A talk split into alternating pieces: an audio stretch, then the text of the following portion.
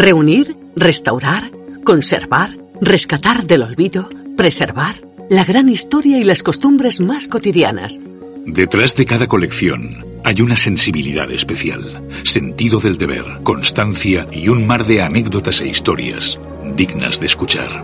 Bienvenidos a Todo Colección, el podcast de los muy ilustres coleccionistas.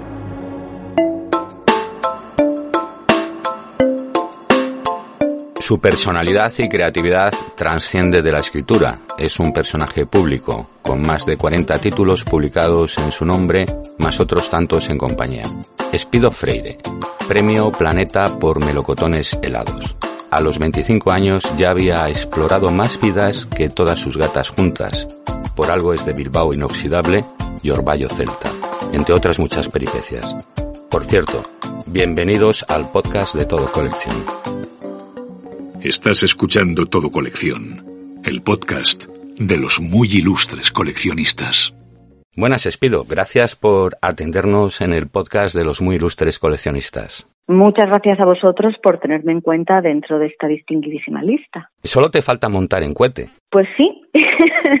bueno, alguna cosa más me falta, ¿eh? Respecto a viajes, me faltan destinos. Respecto a libros, me faltan todavía ambiciones. Y respecto a aprendizaje, todo el que, el que aún me resta por ir descubriendo. Pero es verdad que he intentado no dejar ningún camino que quedara a mi alcance sin, sin descubrir y sin explorar.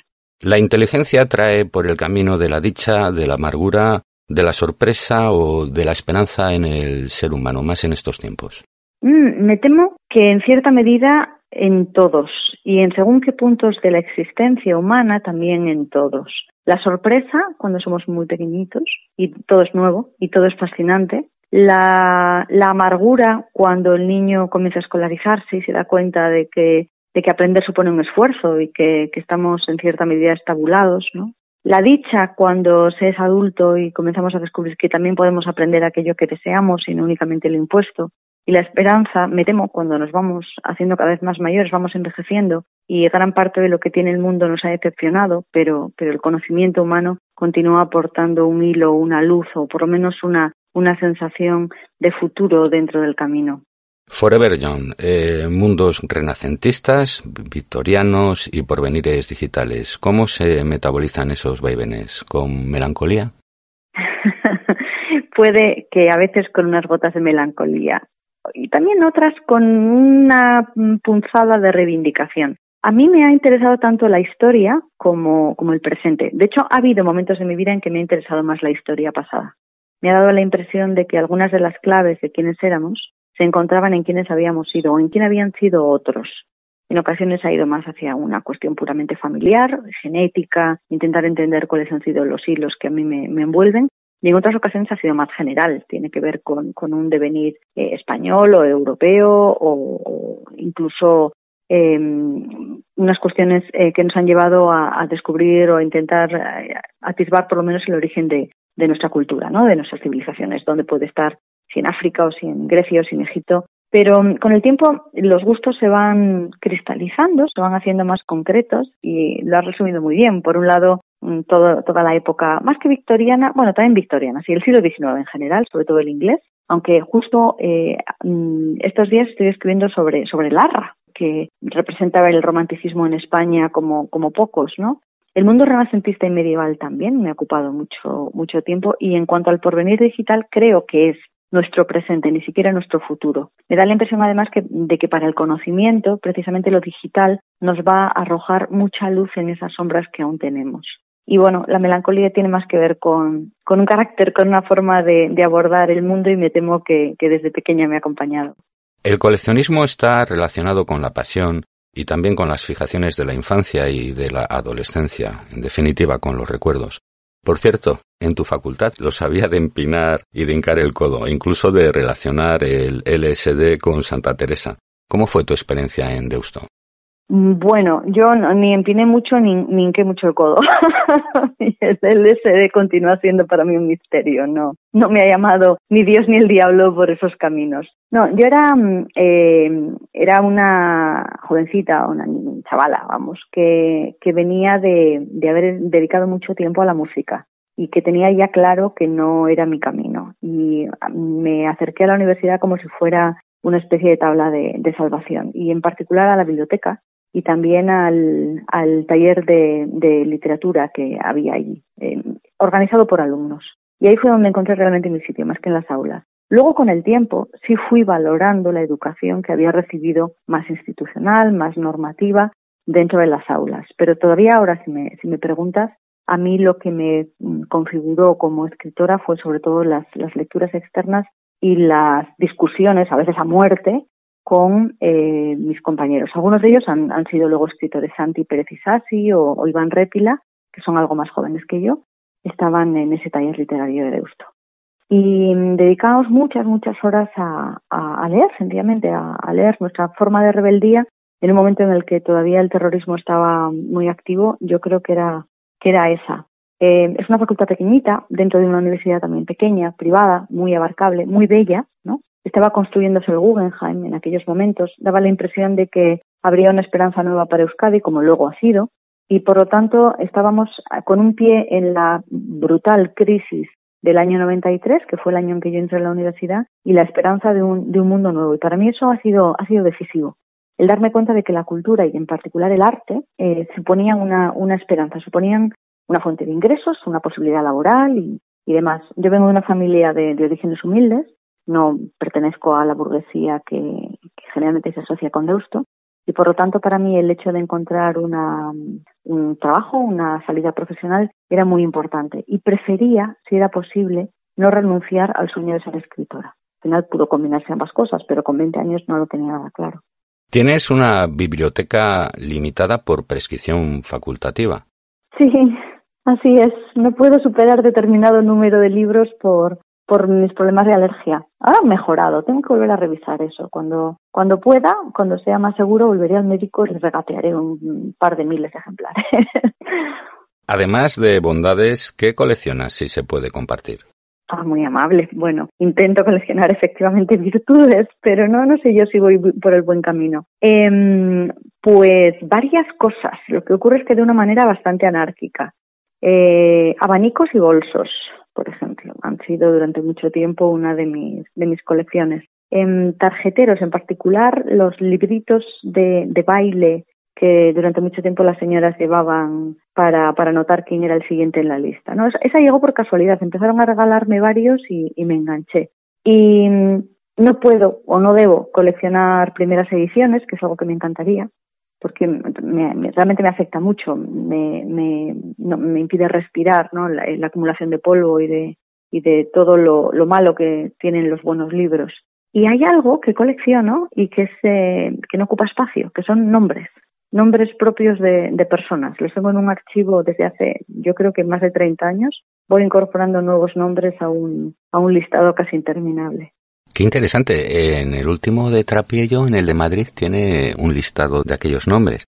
Me he quedado con lo del carnet de baile, que son, vamos, eso es las esperanzas, las ilusiones, bueno, los cruces y los carnets de bibliotecas, pido, porque tienes en un pueblo de Cuenca una biblioteca con tu nombre. Eso debe ser un reconocimiento, vamos, más que un premio. Sí, y también tengo alguna calle. Lo que pasa es que son callecitas muy muy pequeñas y algunas son eh, calles en las que se construirá en un futuro, de manera que creo que nadie vive en Espido Freire número 2 todavía. Es muy peculiar además que, que ocurriera en Chillarón, en Cuenca, donde no tengo ningún vínculo personal, es decir, fue una iniciativa por parte de los lectores y de la bibliotecaria, que agradezco muchísimo, y, bueno, ahora hay muchísimos eh, autores, a diferencia de hace, de hace quizás 50 o 60 años, y, suelen ser los más veteranos los que obtienen ese honor. A mí, yo creo que hace ya 15 años que tengo la biblioteca con mi nombre y la verdad es que me, me, entusiasmó, me gustó mucho ese, ese, homenaje. Ten en cuenta que yo además soy una eh, lectora de, de biblioteca. Cuando los eh, autores hablan de la biblioteca que existía en su casa, recogida de sus padres o de sus abuelos, a mí me daba mucha envidia, pero yo tenía una mayor, que era la municipal, y que era luego la de eh, tanto la de, la que había en el casco viejo como en Diputación en Bilbao, ¿no? Y, por supuesto la de la universidad. Ahí fue donde yo encontré espacio para, para los libros, ya que en mi casa eh, de origen había, no había demasiados. En mi casa actual tampoco puede haber muchos. Entonces, para mí las, las bibliotecas, las librerías también, pero bueno, las bibliotecas tienen otro, otra función, una función pública y una función más accesible, han sido las extensiones de mi casa y lo continúan siendo. Vivo relativamente cerca de la Biblioteca Nacional e intento siempre que puedo eh, encontrar nuevos libros, nuevos temas, nuevas cuestiones. La mayor parte de ellos los encuentro a través de de archivos digitales en bibliotecas que tienen ahora digitalizado su fondo y que puede estar en España, puede estar en México, en Estados Unidos, en cualquier otro lugar. Me parece una riqueza que debemos defender. Y el que una de ellas esté asociada a mi nombre, pues puedes imaginarte qué supone para mí. Lo digital, el online, muy activa en Instagram, en Twitter y el canal de YouTube, lo recomendamos tu canal de YouTube, tienes unas clases magistrales y bueno, son un espectáculo. Abordas ahí grandes asuntos de la literatura. Intento, eh, y siempre he intentado además, acercar la literatura a quienes eh, sospechan de ella. Hay más gente de la que creemos, gente que encontró un profesor hostil cuando era niño, cuando era joven, o gente que tiene dificultades de concentración, o sencillamente que no ha entrado en, en los libros. Lo audiovisual nos permite, en cierta medida, romper esas barreras. Y, para mí no hay nada, bueno, hay algunas cosas, pero en principio de, lo que más me gusta, lo que entraría en, entre mis cinco temas predilectos es hablar de, literatura y de temas literarios. Entonces, tanto a través de Instagram, donde hago más un eh, recorrido por estilo de vida, ¿no? En Twitter sí estoy más centrada principalmente en lo académico y en lo, y en lo literario, pero bueno, principalmente en, en el canal de YouTube voy incorporando mm, distintas visiones de, la literatura para que cualquiera que sepa o que no sepa se sienta arropado o se sienta bienvenido. Tengo que mm, continuar con las grabaciones. Lleva bastante tiempo. Mm, a diferencia de, la escritura, que muchas veces se puede ir elaborando en abstracto mientras estamos haciendo cualquier otra cosa, la grabación de vídeo te exige estar presente durante la hora o la media hora que conlleva el grabarlo, ¿no? Y también me interesa hacer un contenido, aunque sea divulgativo, que tenga una cierta calidad, que tenga un, cierto rigor. Entonces, no, no significa esencialmente encender una cámara o un móvil y, comenzar a hablar. Pero mi intención es la de continuar por ese camino. Hace ya años que imparto clases en, en la universidad, tanto en la BIU, donde dirijo un máster, como en cursos de verano. Me parece que es muy importante, además, que el mundo académico no se desligue de, una realidad que es la de que hay mucha gente que desea ser escritor o que desea escribir y que se vayan abriendo distintos, distintos puntos y que hay muchos lectores eh, que desean compartir a través de talleres, a través de clubes de lectura o a través de encuentros con autores su, su interés por la literatura. Y ya que eso lo tenemos y por primera vez en la vida podemos hacerlo a distancia y en un tiempo real, me parecería pues un desperdicio no, no aprovechar la oportunidad. Fíjate, eh, hoy mismo, por ejemplo, estaré conectada con una biblioteca de Argentina para leer un, poema de Borges en una semana homenaje a él. Entonces, ¿cuándo se ha podido hacer eso y de esta manera? A mí me parece que tanto lo grande como lo pequeño es importante, siempre que contribuya a, un conocimiento mayor y un conocimiento además sin esnovismo, sin barreras. Eh, no sabemos dónde acaba aquello que hemos dicho y no sabemos de qué manera una vida puede cambiar o puede alegrarse con un nuevo texto. Si eres coleccionista, caerás en nuestras redes. Sigue la actualidad y los lotes más curiosos en los perfiles de Todo Colección en Facebook, Twitter, Pinterest, Instagram y canal YouTube de Todo Colección. Fíjate, en la web de Todo Colección acuden muchos estudiosos para documentarse con publicaciones, buscar fotografías, postales, antigüedades. Espido, ¿eres de sumergirte con los objetos de tus personajes y montarte un teatrillo inspirador a la hora de escribir y redactar? Depende de la novela, pero por ejemplo, en Llamadme Alejandra fue así. En Llamadme Alejandra, donde me centro en la vida de la última zarina, de Alejandra Fedorovna, em, hay unas descripciones muy precisas que encontré del ajuar que llevó a Rusia desde Inglaterra, eh, que estuvo confeccionado bajo la supervisión de la emperatriz Victoria. Y, y, ahí encuentro desde guantes a medias, la descripción de cada uno de, de los mm, pequeños, de las pequeñas prendas de ropa interior que llevaba, los vestidos de eh, gala, los de absolutamente todo lo que acompañaba a esa jovencita que se iba a casar a, a un reino misterioso y lejano entonces como era Rusia, aunque fuera más moderno de lo que a veces pensamos, está listado. Bien, busqué, si no fotos grabados, primero había sobre todo ilustraciones y después ya lo que encontraba eran, eran fotografías, ¿no?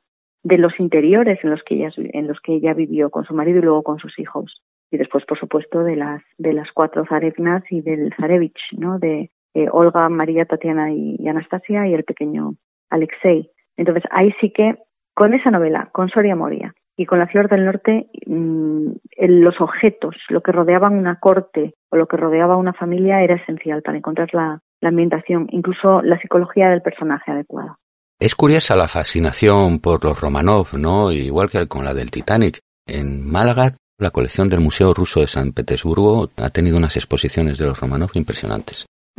sí, estuve, estuve allí hace un par de años, me parece, que fue cuando se inauguró.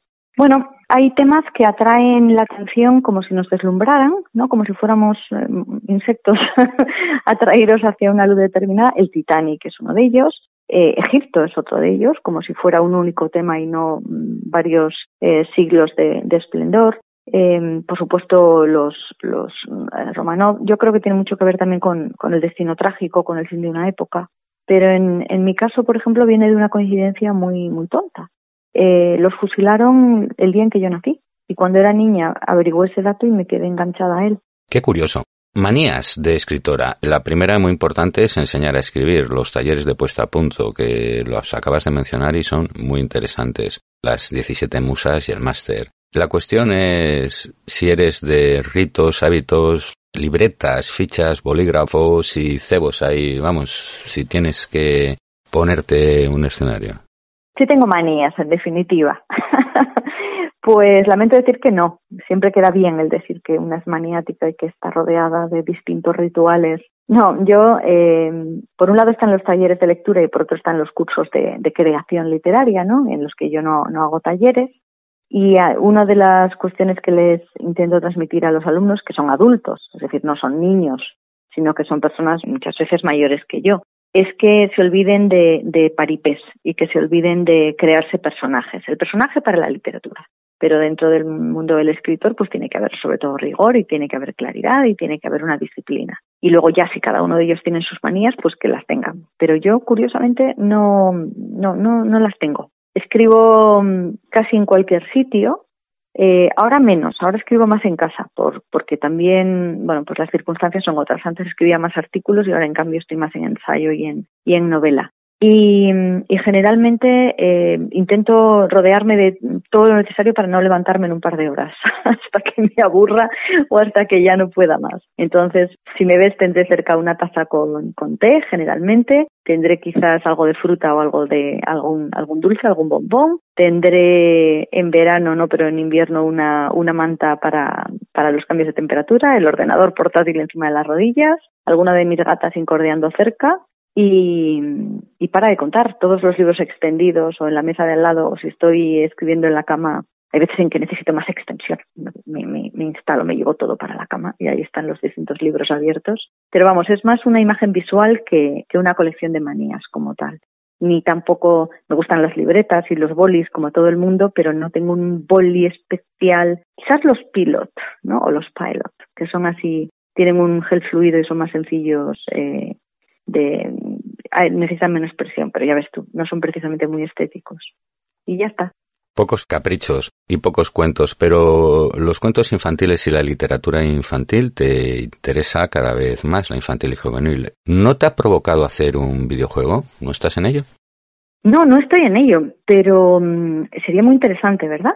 La estructura del videojuego, la del paso de pantalla, tiene ciertos puntos en común con, los libros de Elige tu propia aventura o con las opciones descartadas dentro de, una novela. Me falta conocimiento, eh, bueno, por supuesto técnico, pero eso ya ni se abordaría, ¿no? Los escritores que han colaborado a la hora de, de, realizar un videojuego lo han hecho con la temática o con algún libro o con alguna indicación. Me encantaría, la verdad es que mm, todo aquello que me permita narrar una historia, para mí es bienvenido. Pero bueno, hasta ahora no se ha dado el caso, ojalá se dé. Seguro que se te va a dar porque combinan guion, redacción, artistas, ilustradores, además de los programadores. Por cierto, ¿te has arrepentido de regalar o deshacerte, perder por despiste algún objeto fetiche en concreto? Sí, me dejé en un hotel hace muchos años un colgante precioso eh, de cristal de roca del siglo XIX y no lo volví a recuperar.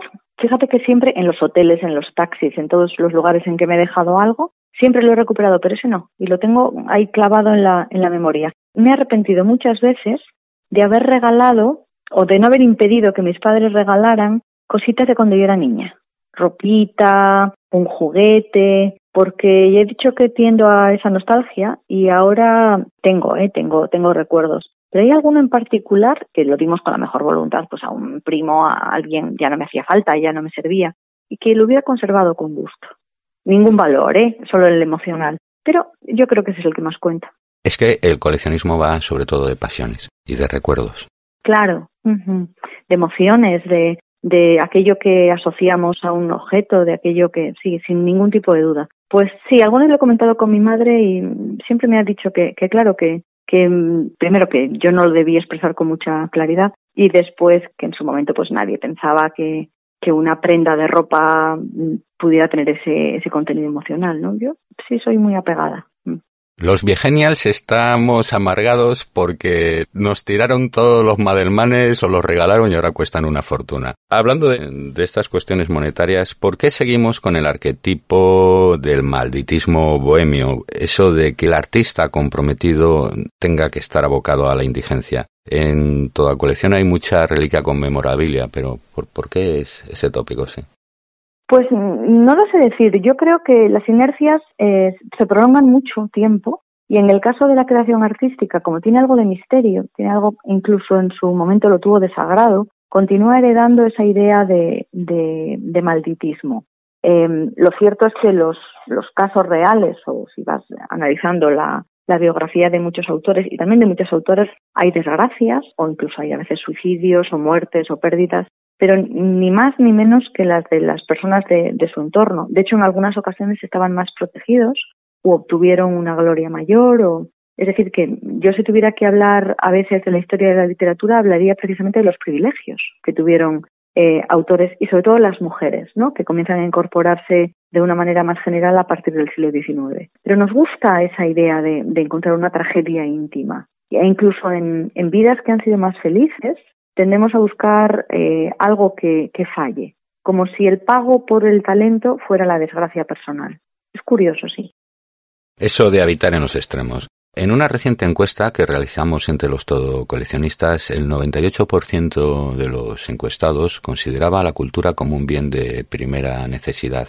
Y en este 2020 muchos libreros anticuarios y minoristas eh, están saliendo adelante gracias al comercio electrónico vía todo colección. También la economía circular, la reutilización, el reciclaje. Vamos al mercado de la segunda vida. Hay más de 7 millones de libros, y entre ellos, que te ha actualizado el dato, 752 relativos a Espido Freire. Se cotiza en 36 euros una primera edición firmada por la autora en la segunda hoja. Qué gracia, no, eso no lo sabía. De hecho, tiendo a no googlearme demasiado ni a buscar nada sobre mí porque la mitad de las veces eh, lo que encuentras pues no, no es Muchas veces hay, cotilleos, otras veces ves eh, rumores, otras veces es preferible que, que aunque escuches elogios, ¿no? Es preferible que tu ego esté donde tiene que estar. Pues nada, eh, ya sabes que no hay nada para revalorizar un objeto como morirse, de manera que tendré que fingir mi propia muerte y ver de qué forma se disparan las, las cotizaciones y las ofertas. Hombre, pues lo, la verdad es que valoro mucho el que consideren que, yo soy una autora viva y solamente llevo 20, 22 años publicando, ¿no? Entonces el hecho de que un libro mío tenga cabida en toda colección me parece, me parece un honor. Muchas gracias. Es que es un ranking interesante. Es que llevas mucho tiempo haciéndolo muy bien, desde muy joven, y entonces te pasa como, bueno, el tópico de Rafa Nadal, ¿no? Que lleva ahí y un poco Monterroso. Pero siempre nos sorprendéis. Sí, da la impresión de que fuéramos dinosaurios, que no, no hay manera de que nos vayamos, duerman o despierten, ahí continuamos. Sí, a veces me lo, me lo dicen, me dicen, pero ¿tú cuántos años tienes? Pues tengo 46. No puede ser, pero si llevas toda la vida ahí. Sí, sí, toda la vida, pero, pero no, pero es que cuando se comienza muy joven, sobre todo cuando se, yo creo que ahora es más complicado realizar un impacto social del tipo que se, que se cometía hace 30 o 25 o 20 años, ¿no? Está mucho más diversificado el, estímulo que llega a la gente más estratificado por edad, por ejemplo, por medios o por, o por el propio Internet. Pero, pero en mi caso sí hay mucha gente que incluso sin haberme leído me, me conoce y me reconoce Y, la verdad es que es un bueno es una parte de mi propio patrimonio personal me hace mucha ilusión. Experta en marca personal por cierto porque te reinventas y como experta te pedimos el, minuto de oro el consejo a los todo coleccionistas yo creo que ha estado antes en el clavo con, con aquello que nos tiene que, llevar para, para, una colección. lo primero es la pasión, lo primero es algo que no sabemos explicar, que incluso lleva algunos conflictos con nuestros seres queridos porque lo deseamos, lo necesitamos, nos hace falta, nos completa. Y a partir de ahí llega la educación y, y una cierta, un cierto refinamiento del gusto. ¿no? La mayor parte de las colecciones no, no em, pasarán a la historia por su extensión, sino por su refinamiento, por su calidad por el, criterio que el coleccionista haya sido capaz de, conseguir, que a veces es un criterio objetivo y otras veces es un criterio subjetivo. Eh, para mí el, valor principal de una colección eh, tiene que ver primero con el valor emocional y después con el valor de lo compartido. Si existe después alguien, que puede ser desde un nieto hasta un vecino, desde alguien desconocido que se convierte en nuestro amigo, con quien compartir eh, los méritos y los sudores y los esfuerzos que nos ha llevado a completar esa colección, creo que, todo el, esfuerzo ha merecido la pena. Como ves, mi enfoque es muy poco mercantilista, muy poco utilitario, pero el tiempo me ha ido llevando a, a esas conclusiones. Todo lo demás se lo lleva el viento, se lo lleva un golpe de mala suerte, se lo lleva aquello que hemos sido capaces de atesorar internamente, lo vivido, lo experimentado y lo compartido, es el, legado que tenemos y el que dejamos. En una palabra, amor. Te liberamos, Espido. Muchísimas gracias por tu tiempo, por tu inspiración. ¿eh? Mucha salud y mucha fortuna. Te la mereces. También para ti, de verdad, y para todos los que nos están escuchando ahora. Un abrazo enorme. Palabras sabias de una de las escritoras de nuestros tiempos. Espero que hayas disfrutado con la compañía de la siempre creativa Espido Freire. Y desde el equipo de Todo Colección queremos agradecer tu fidelidad y también los me gusta, si nos los merecemos. Ya con un comentario o hacernos una sugerencia, estamos receptivos y siempre será bienvenida. Si te suscribes, mejor que mejor.